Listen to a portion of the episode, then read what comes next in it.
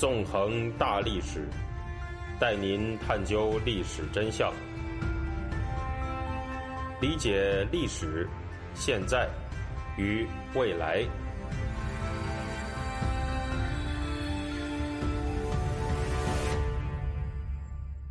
大家好，欢迎大家收听《纵横大历史》。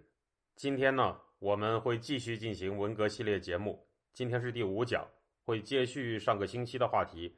谈一谈关于十年文革论这样的一个问题。那么上回我们说到，文革有十年这样一种说法，其实啊，它绝不是一个相当于什么一加一等于二的常识。发动文革的毛泽东，还有追随毛氏政治路线的四人帮。其实呢，都没有正式宣布过文革的终结。这种情况就给文革到底有多少年这个问题的答案留下了一个多样化的空间。在上一讲里面吧，我们介绍了两年文革论，还有三年文革论，以及他们背后的解释体系，而且也谈到了由华国锋提出的那个十一年文革论。实际上呢，第一次在官方层面宣布终结文革的人是华国锋。一九七七年八月。在中共十一大闭幕之后发布的新闻公报里面，引述了华国锋的话，说道：“历时十一年的我国第一次无产阶级文化大革命，就以粉碎四人帮为标志，宣告胜利结束了。这样呢，华国锋他就通过亲自宣布结束由毛泽东发动的文革的这个胜利结束啊，而且是胜利结束，他提到了这个词，强化了他以毛泽东正统继承人自居的这样的一个立场。”这么看吧，直到一九七七年的时候，在中国官方的口径里面，文革的时间长度它还不是十年，而是十一年。不过华国锋其实并没有在他的这个英明领袖华主席的座位上坐上太久，在一九七八年底的中共中央工作会议之后，他就失去了权力。最后呢，以邓小平、陈云、叶剑英、李先念为首的老干部集团，在这个之后掌权。在老干部们掌权之后。再一次重新定义文革，重新写历史，就成了一个迫在眉睫的需求。那就让我们从一份著名的中共官方文件开始说起吧。啊，在一九八一年六月份，中共十一届六中全会通过了一个很有名的文件，它的名字有点长，叫做《关于建国以来党的若干历史问题的决议》。我们之前其实也提到过这个文件。这份文件在谈到一九四九年到一九八一年之间的历史的时候。把这段历史分成了四个阶段，第一个阶段是一九四九年到一九五六年，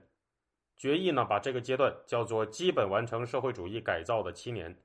对这个阶段的评价是国家的指导方针和基本政策是基本正确的。第二个阶段是一九五六年到一九六六年，我们知道饿死几千万人的大饥荒就发生在这个时期，这份决议呢把这个阶段叫做开始全面建设社会主义的十年。对他的评价是：国家的指导方针和基本政策是基本正确的，期间取得了很大的成就，但也遭到过严重挫折。第三个阶段呢，就是一九六六年到一九七六年，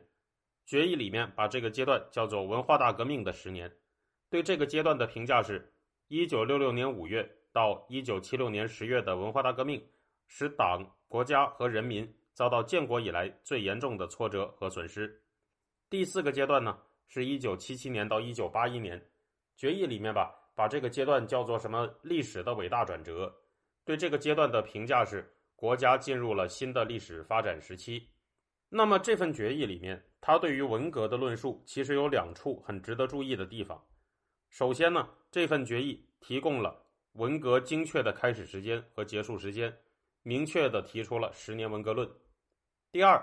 这份决议虽然在文革的时间长度问题上和华国锋的说法只差了一年，但是在定性的层面上，它是完全相反的。华国锋认为呢，文革是一个胜利结束了的政治运动，对文革的评价那是非常正面的。老干部们主导的这份决议，他就认为文革给党、国家和人民造成了建国以来最严重的挫折和损失，对文革采取了一种完全负面的评价。甚至吧，在这份决议里面，连“文化大革命”这几个字都一直被打着引号，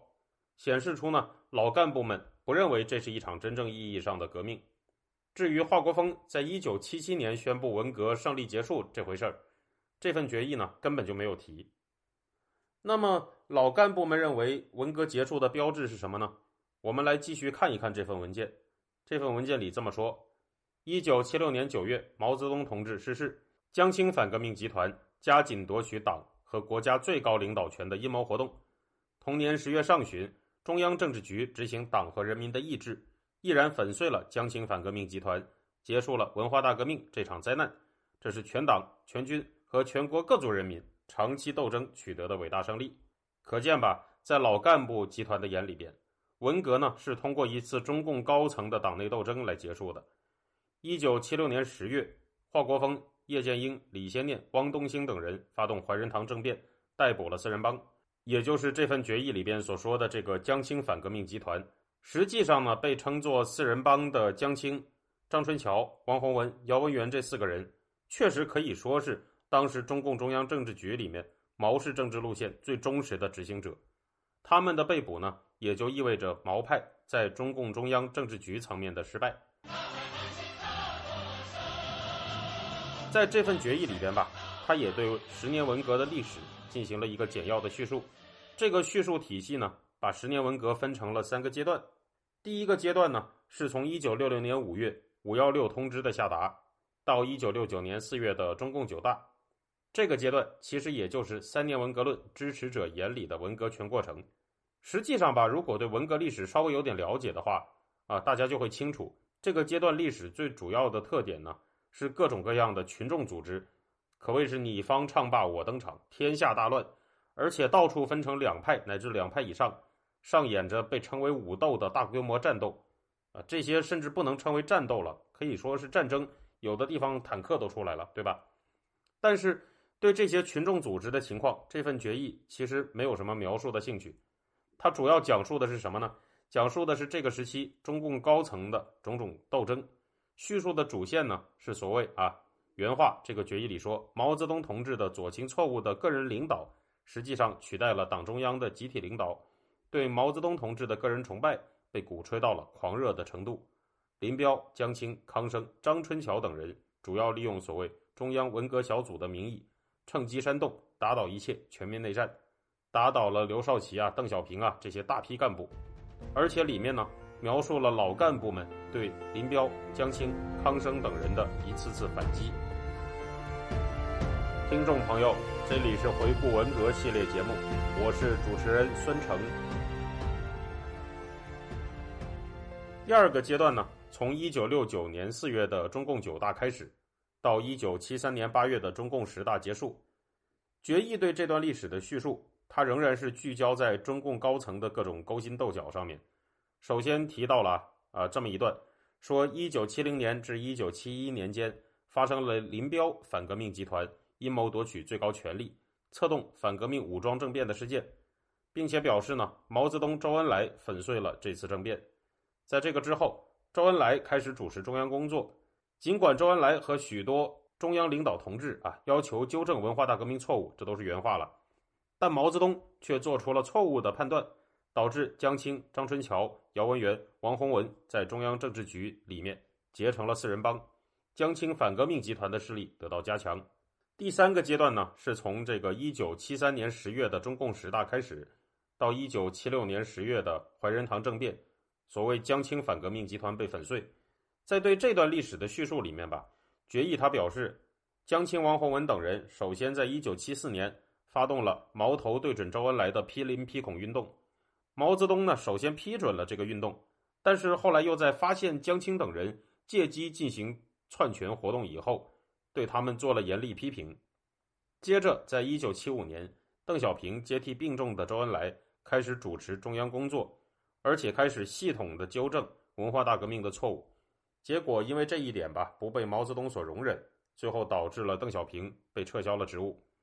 最后，在毛泽东在一九七六年九月死掉以后，中共中央政治局粉碎了阴谋夺权的江青反革命集团，十年文革也就结束了。不知道大家听完这种历史叙事以后会有什么样的感受呢？我谈谈我的感想。呃，首先在这个叙述里面，实际上基本没有数以亿计被卷进文革当中的民众们的身影。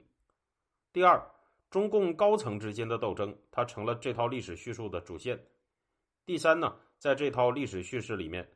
中共高层在十年文革当中啊，分成了壁垒分明的两派，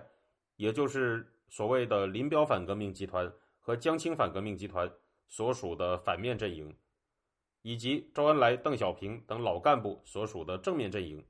这两派就好像戏曲舞台上的奸臣和忠臣一样，进行了一波波未竟分明的斗争。第四点吧，其实也是让人感到最怪异的一点。在这套叙述里面，毛泽东成了一个十足的糊涂虫，他看上去好像是晚年昏聩到了被林彪、江青的反革命集团啊利用乃至随意操纵，有的时候几乎沦为傀儡的程度，看上去活脱脱是三国时代蜀汉后主刘禅的形象。至于周恩来呢，在这个里面显然他是诸葛亮的形象。您还别说啊，这个决议里面真的用了“鞠躬尽瘁”这四个字来形容周恩来。要知道。诸葛亮是蜀汉丞相，当总理的周恩来他也是个宰相。鞠躬尽瘁这个词，则来自被很多人认为是诸葛亮所做的那篇《后出师表》。至于邓小平，在这里面怎么看他怎么像诸葛亮的继承人姜维。至于林彪、江青等反革命集团啊，在这里面很明显嘛，他们拿到的就是蜀汉后期的大宦官、大太监、皇后啊这种奸佞小人的角色。至于英明领袖华主席，在这部戏里面很悲催啊，他不幸沦为了彻底的配角。虽然在粉碎奸臣的怀仁堂政变当中有功，但是呢，因为依然没有纠正党的左倾错误，后来就被忠臣们给请了下去。总的来说吧，这整场戏你怎么看，怎么像是人们家喻户晓的《三国演义》？通过把文革描绘成一场历时十年的中间斗争，老干部们呢，在这个戏里边。成了持续战斗了十年的忠臣，最终迎来了啊这个奸臣江青反革命集团的灭亡。在这样的历史叙事里面，老干部们那简直就是正义的化身。列位听众啊，请问大家听了这么一个故事之后，会有什么感受？我的感受是，这真的非常的奇怪，因为所有人都知道，毛泽东这个家伙，他是一个把权术玩弄到极致的人，他怎么可能会是刘禅那样的傀儡呢？更何况吧。这个共产党，它的一个特点就是残忍内讧，时常分成 N 个派系进行这种狂争乱斗。那共产党里面怎么又会形成这种好坏、中间对立的这么分明，好像什么两军对垒的这种斗争呢？呃，但是吧，就是这么一套看上去特别的怪诞，显得像《三国演义》的叙事体系，它规范了以后人们对文革的认识。通过这样的一个中共的官定决议。十年文革的说法就被固定了下来，成了直到今天中国的官方历史叙述和学校教材里面还被不断讲述的知识。一般大众脑海里的文革历史框架，也就是上面讲的这出好像《三国演义》的戏剧。从刚才我说的这些东西来看吧，实际上《十年文革论》它可以说是一种胜利者书写的历史，它的本身就带有一种浓厚的官方气息。是一种典型的官史。我想有的听众可能会问了：“哎呦，你讲了这么多的内容，怎么还是没有回答一个问题啊？真的好急啊！就是文革到底有几年呢？”哎，请大家不要着急。实际上，大家发现了没有？一定要把文革的长度确定成一种单一的说法啊，乃至把它变成一种类似一加一等于二的常识，它往往是中国官方为了政治目的而做的事。但是，无论文革有多少年的长度，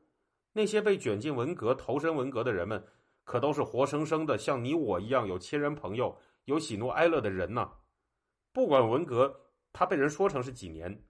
这些和你我一样的人，他们都在那一段岁月里存在过，其中极大一部分至今仍然在世。那些经历可就是他们鲜活的记忆。不管文革是十年也好，还是十一年也罢，文革当中那些受到伤害、欺压和折磨。乃至失去了生命的普通人，他们所承受过的痛苦是不会减少一分的。如果我们只是把关注的重点放在文革到底有几年这个问题上，放在中共高层的权斗上，那么我们就完成了华国锋、邓小平他们想让我们做的事情，我们就会忘记了那无数在文革当中的芸芸众生。我们要记住，那些受害者们，他们和我们一样，都是人。